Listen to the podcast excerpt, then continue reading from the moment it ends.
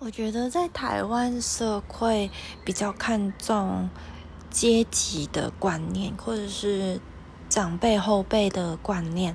那我自己在香港有打过工，那我们平常会称呼对方就是英文名字啊，一些小名别名这样。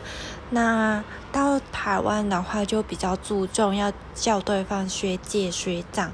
那我自己是还蛮不适应的，因为我觉得把你当成可能朋友看待。那我希望我跟你的关系会比较友善，不只是呃主管跟一个员工的差别吧。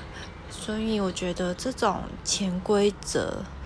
真的是让我蛮烦恼的。那对我来说，大家都一样，不会是你进来就就是比我早进来，你我就就要怎样怎样？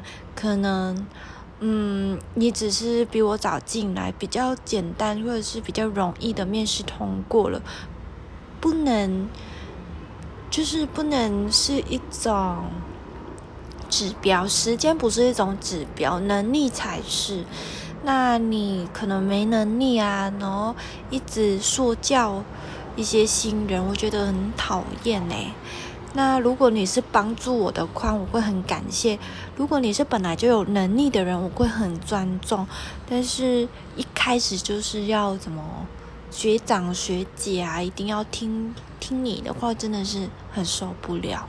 因为我觉得每个人都是一样有能力，大家会自然而然的钻进你，不需要靠什么前辈的名分去去去得到一些称谓吧。我觉得很讨厌。